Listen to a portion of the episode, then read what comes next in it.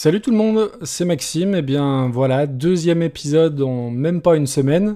Et du coup, je profite d'être à la maison pour enregistrer avec le vrai micro de podcast, histoire d'avoir un son à peu près potable pour une fois. Euh, un épisode un peu particulier qui m'a été demandé, euh, notamment par Podfab et Nico Réagi, euh, puisque dans l'avant-dernier épisode, je parlais du, de l'impact ou du début d'impact du Covid euh, sur mon métier euh, en mars 2020, et ils m'ont demandé un an et demi plus tard où ça en était.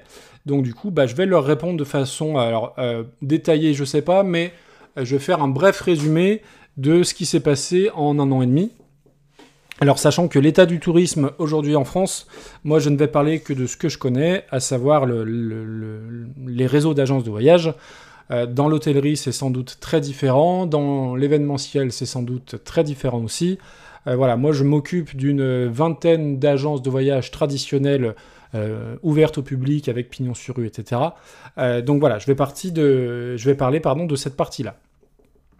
Donc si on fait un petit retour en arrière, 15 mars 2020, bim, confinement, sachant que nous, euh, en tant qu'agence, alors on est toujours tributaire euh, de tous les événements géopolitiques, euh, sanitaro, terroristo, météorologiques, ce qui fait que dès le mois de février, nous, on a eu des, on va dire, des, premiers problèmes à gérer. Souvenez-vous, c'est cette époque où le gouvernement disait que le, vaccin ne pouvait pas, le vaccin, n'importe quoi, que le virus ne pouvait pas arriver en France. C'est cette fameuse époque où notre cher ministre Agnès Buzyn placardait des, affichettes dans les aéroports pour rassurer tout le monde. Alors spoiler, ça n'a pas du tout, du tout marché.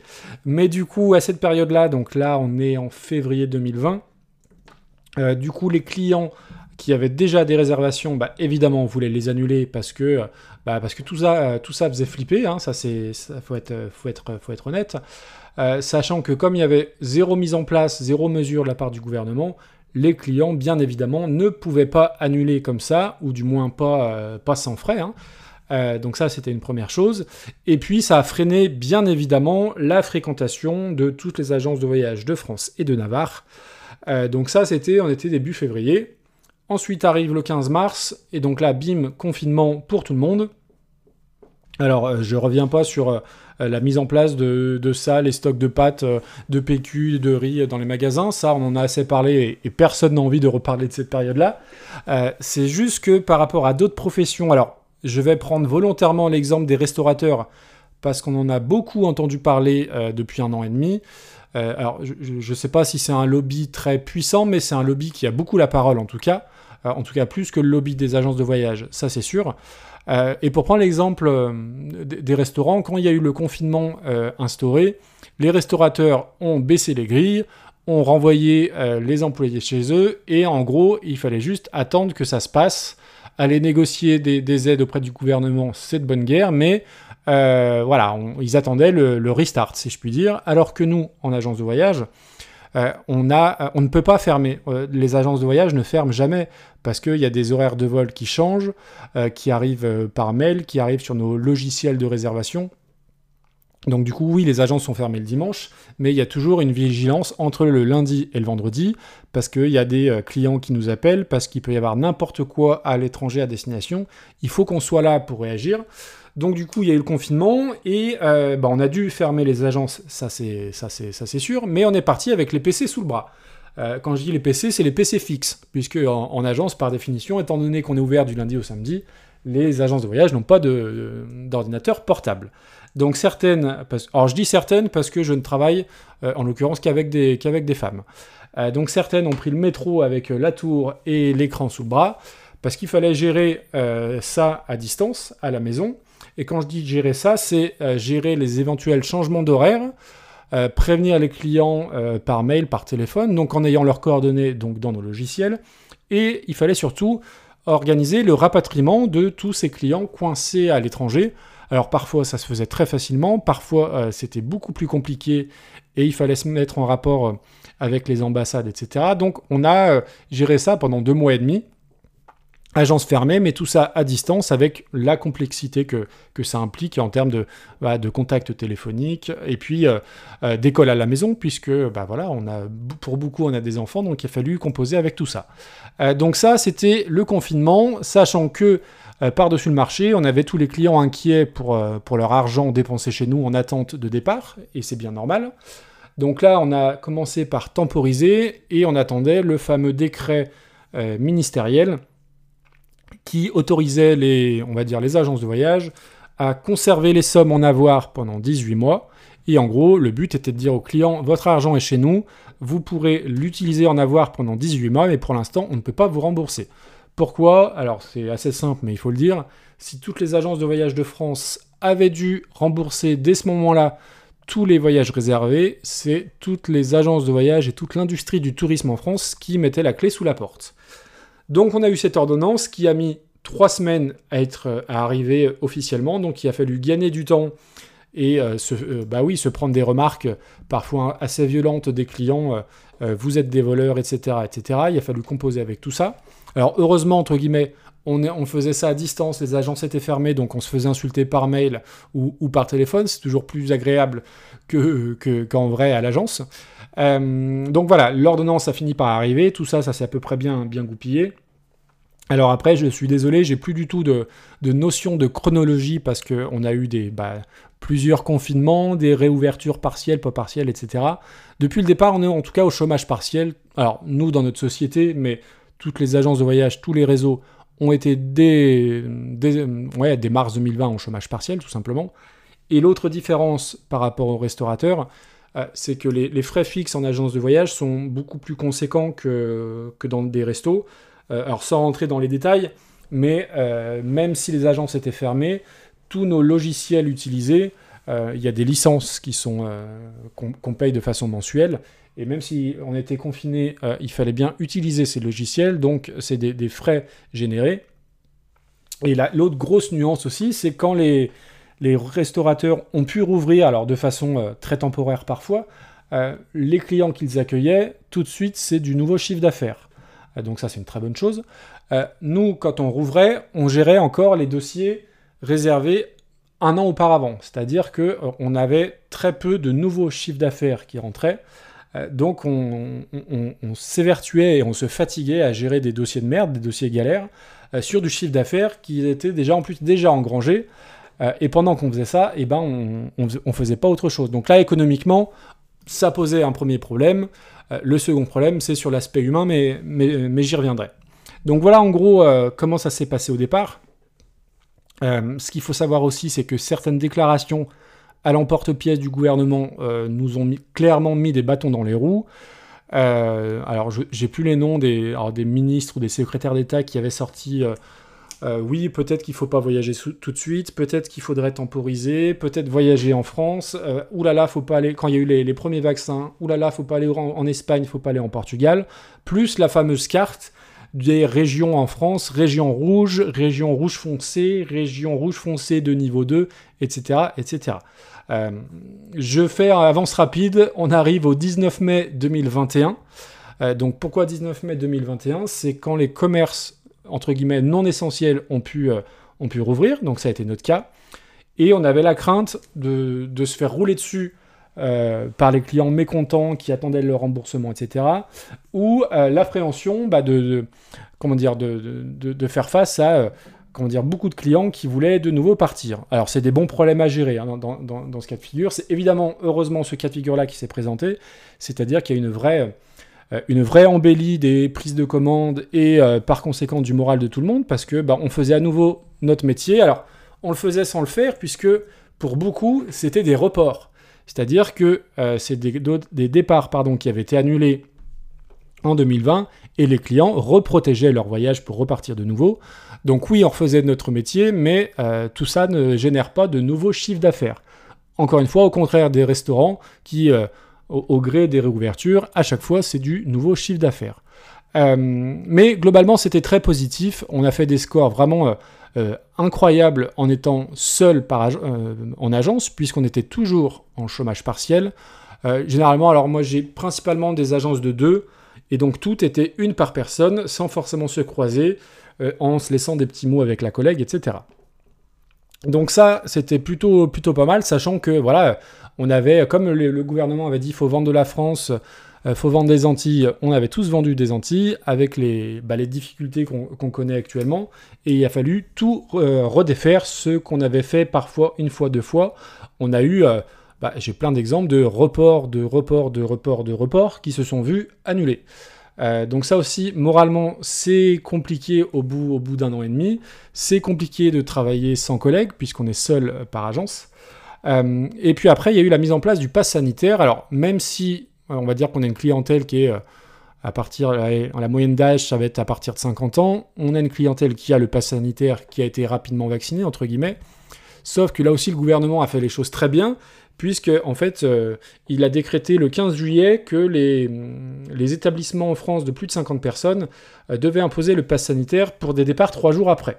Donc bien évidemment, euh, dans nos clients, une grosse majorité était vaccinée, mais du coup, s'il y a une majorité qui est vaccinée, ça veut dire que d'autres ne le sont pas, et qu'il a fallu gérer ça, et les clients ne comprenaient pas, qu'ils ne pouvaient pas annuler comme ça sans frais, parce qu'évidemment, il y a certaines assurances qui fonctionnaient, mais d'autres qui ne fonctionnaient pas.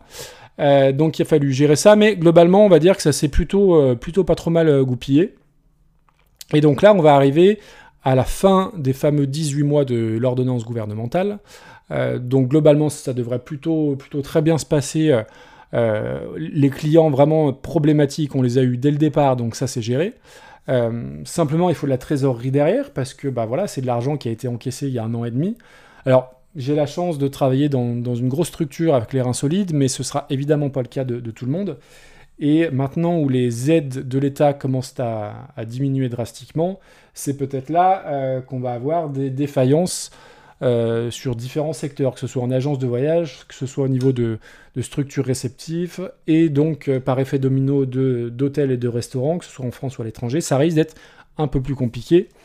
Euh, donc nous, à date, on est toujours en chômage partiel. Les agences sont ouvertes normalement, mais au lieu d'être deux, elles sont une personne, donc qui se relaient. Euh, alors, y a, pour certaines, il y a des journées en commun parce qu'il y a, quand même suffisamment d'activités pour, faire revenir un petit peu plus, mais globalement, voilà, c'est une personne à la fois.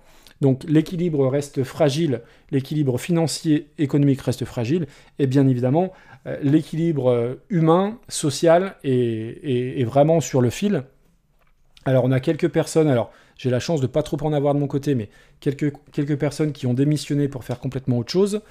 Euh, on a des personnes dans le groupe qui sont en, burn-out, hein, tout simplement, parce que, euh, bah, parce que ça s'explique aisément vu euh, la gigatonne de merde qu'on a dû gérer depuis, depuis un an et demi.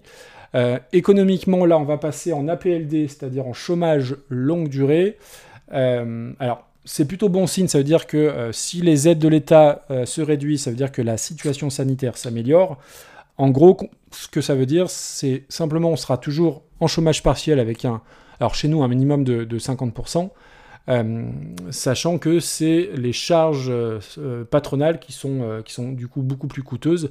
En gros, ça va coûter à nos, à nos patrons 15% de plus. Donc du coup, c'est compliqué de, de rouvrir les vannes à gogo parce que bah voilà l'équilibre l'équilibre est fragile et on fait pas n'importe quoi. Et voilà, tout ça, il faut composer avec ça pour le moral des troupes. Et moi, c'est mon job actuellement, c'est euh, euh, tenter de, refédérer tout le monde, tenter de nous redonner euh, confiance dans nos qualités de vendeurs, parce que nos, métiers, nos compétences ont été mises à rude épreuve depuis un an et demi, de par la situation, de par le comportement de certains clients ou de par tout ça, tout ça cumulé. donc c'est un gros gros challenge. Alors moi oui, j'aurais dû peut-être commencer par là. Je suis pas au comptoir, je ne vends pas. Moi, je chapote et je manage euh, une quarantaine de personnes réparties sur 20 points de vente différents. Donc, je fais le lien entre la direction et les agences, le terrain. Euh, je mets en place des formations. Je, euh, je fais en sorte que les agences, que tout se passe bien en agence, d'un point de vue économique évidemment, mais aussi d'un point de vue humain. de faire en sorte que, voilà, que tout se passe pour le mieux, de faire remonter ce qui ne va pas à la direction, de voilà, d'essayer de composer avec tout ça. Et alors, euh, non, c'est pas simple, parce qu'en plus, euh, euh, compte tenu du, drame économique, on manage, on manage pas sur un plan financier, on manage avec d'autres leviers, donc ce qui est un gros challenge. Alors, moi, je suis plutôt, comment dire, j'ai tendance à être plutôt optimiste sur la situation, et je le dis à mes équipes depuis un an et demi, et je vais bien finir par avoir raison, c'est que le plus dur est derrière nous, c'est-à-dire que la situation inédite qu'on a vécue il y a un an et demi où on a dû repartir avec nos PC fixes, on a dû appeler nos clients en leur disant bah non pour l'instant on ne vous rembourse pas, on ne sait pas trop ce qui va se passer. tout ça c'est derrière nous. Aujourd'hui on, a la carte des destinations ouvertes ou pas, on a des dates de réouverture, on a des, des, personnes qui sont vaccinées, on a des passes sanitaires, on a des, comment dire, des, conditions, des barrières qui sont, euh, des gestes barrières qui sont très clairs. Il a fallu composer avec tout ça. Alors oui, quand il y a eu la réouverture, j'ai oublié d'en parler, l'exemple type de la, de la complexité de, notre métier, c'est qu'entre le moment où des clients réservaient leur voyage et le moment où ils partaient, les, euh, les, formalités pouvaient changer. Exemple type, on, a eu ce, cas-là, une famille qui partait en Turquie, le jour où ils ont réservé, c'était test PCR pour les adultes, pas de problème. Alors test de 72 heures, quelquefois vous arriviez à l'aéroport, votre test était valable depuis 73 heures. Au départ, il faut le savoir, il y a des, il y a des compagnies qui ont refoulé les gens, donc c'est scandaleux, mais les, compagnies ont refoulé. Et donc là, dans, le cas qui nous intéresse, euh, le jour du départ, en fait, les formalités pour entrer en Turquie avaient changé la veille. Alors nous, on ne peut pas évidemment être au courant de toutes les formalités, de tous les changements de formalités de, de tous les pays. Ce qui fait que euh, dans la nouvelle règle, les enfants de plus de 6 ans devaient avoir un test PCR négatif, euh, ce qu'ils n'avaient pas, bien évidemment. Et euh, comme c'est pas marrant, bah, du coup c'était un vol au départ de Lyon le dimanche soir à 22h, et donc Tintin pour aller trouver un test PCR en urgence. Donc il a fallu composer avec tout ça. Euh, il va falloir composer aussi avec certaines compagnies. Alors, c'est globalement des compagnies low cost. Euh, je ne les cite pas, mais vous voyez toutes, euh, toutes et tous de, qui je veux parler. Qui, au bout des 18 mois, si le, bon à valoir, si l'avoir n'a pas été utilisé par le client, pour de peu importe la raison, hein, parce que bien souvent le client voulait repartir mais la destination était fermée, eh bien ces compagnies-là ont décidé de ne pas rembourser. Donc là on va arriver à expiration. Euh, donc non, il, alors il y aura deux possibilités. C'est soit on va dire au client, bah non, la compagnie ne rembourse pas, donc je ne vous rembourse pas. Commercialement, on va être obligé de les rembourser à un moment donné. Alors elles n'ont pas le droit hein, de faire ça, hein, qu'on soit bien d'accord. Simplement, alors je ne sais pas si le lobby des, compagnies low cost est, puissant, mais en tout cas, euh, ils s'en foutent. Ils prennent le droit de ne pas rembourser. Euh, ils savent très bien que les, différentes procédures juridiques, ça mettra des plombes. donc nous, soit on va se faire rentrer dedans par les clients, bah, ce que je peux comprendre parce que parce qu'ils perdront de l'argent soit on va devoir prendre sur euh, nos deniers personnels de, l'agence pour rembourser les clients. Euh, alors c'est une, infime partie de, notre clientèle qui est tributaire et qui est sujette à, ces vols manifestes de la part des compagnies, mais ça va être des choses qu'il va falloir gérer. Avec la différence, c'est qu'aujourd'hui nos agences sont réouvertes et qu'il va falloir gérer ça de visu avec le client et non pas par un simple mail ou un petit coup de fil. Donc ça, ça risque d'être d'être euh, assez folklore aussi. Euh, mais voilà, globalement, la situation est meilleure aujourd'hui, euh, même par rapport au mois de mai, où il n'y avait pas encore la, mise en place du pass sanitaire, etc. donc globalement, ça va. Il y a beaucoup de choses à faire. Moi, c'est ce qui me rassure, c'est qu'en un an et demi, on a, on, a perdu confiance, on a perdu certaines rigueurs dans certains process, et que bah voilà, il faut qu'on travaille là-dessus et qu'il y a beaucoup de choses à faire. Après, humainement, moralement, euh, c'est compliqué parfois de rester motivé quand on voit les, bâtons dans les roues qu'on peut nous mettre.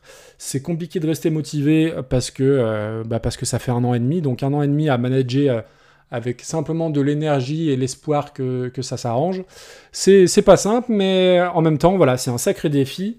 Et voilà, moi, ce qui, me, ce qui me fait lever le matin, c'est le fait que bah, j'aime mes équipes et j'aime beaucoup travailler avec elles. Et au-delà de la complexité, euh, il faut toujours essayer de retirer quelque chose de positif. Et on a tous beaucoup appris de, ces crises-là.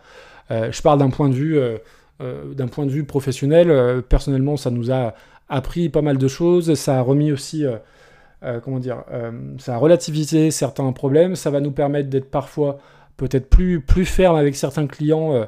le client est roi, ça veut tout et rien dire. Et aujourd'hui, vu vu les étapes et les épreuves qu'on a traversées, on va par moment pouvoir être plus direct sur des, sur des refus de, telle ou telle chose. Et euh, il faut que les clients soient aussi bienveillants avec les agents de voyage. Si vous avez de votre côté, ça sera ma conclusion, des amis, des connaissances agents de voyage, soyez cool avec eux, avec elles, soyez bienveillants. Euh, c'est déjà à la base un métier qui est très très difficile. on vient de passer un an et demi, c'est littéralement l'enfer. Donc on mérite euh, de la considération, de la bienveillance, et puis penser à, alors quelle que soit la marque, quelle que soit le réseau, quelle que soit votre région. oui, Internet, il y a plein plein d'aspects pratiques.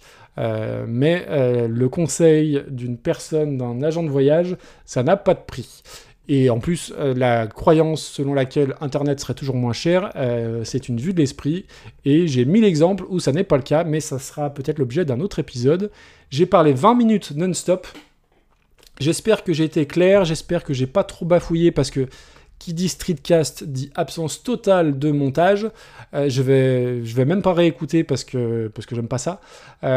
si vous avez des questions, si vous voulez m'apostropher sur des âneries que j'ai dit, n'hésitez pas. Je suis souvent sur Twitter. Alors, je fais pas la promo du Streetcast parce que pour plein de raisons, mais euh, ça sera avec plaisir de parler de tout ça avec vous. Euh, je vous dis à la semaine prochaine parce que oui, la semaine prochaine, je vous le dis, comme ça, ça engage. J'enregistrerai un bin sur un tout autre sujet. Euh, bah, je vais vous reparler de la rentrée des, classes de mes enfants et de notamment mon, mon aîné qui a fait sa rentrée en sixième. Et je vous parle de tout ça la semaine prochaine. A plus, ciao ciao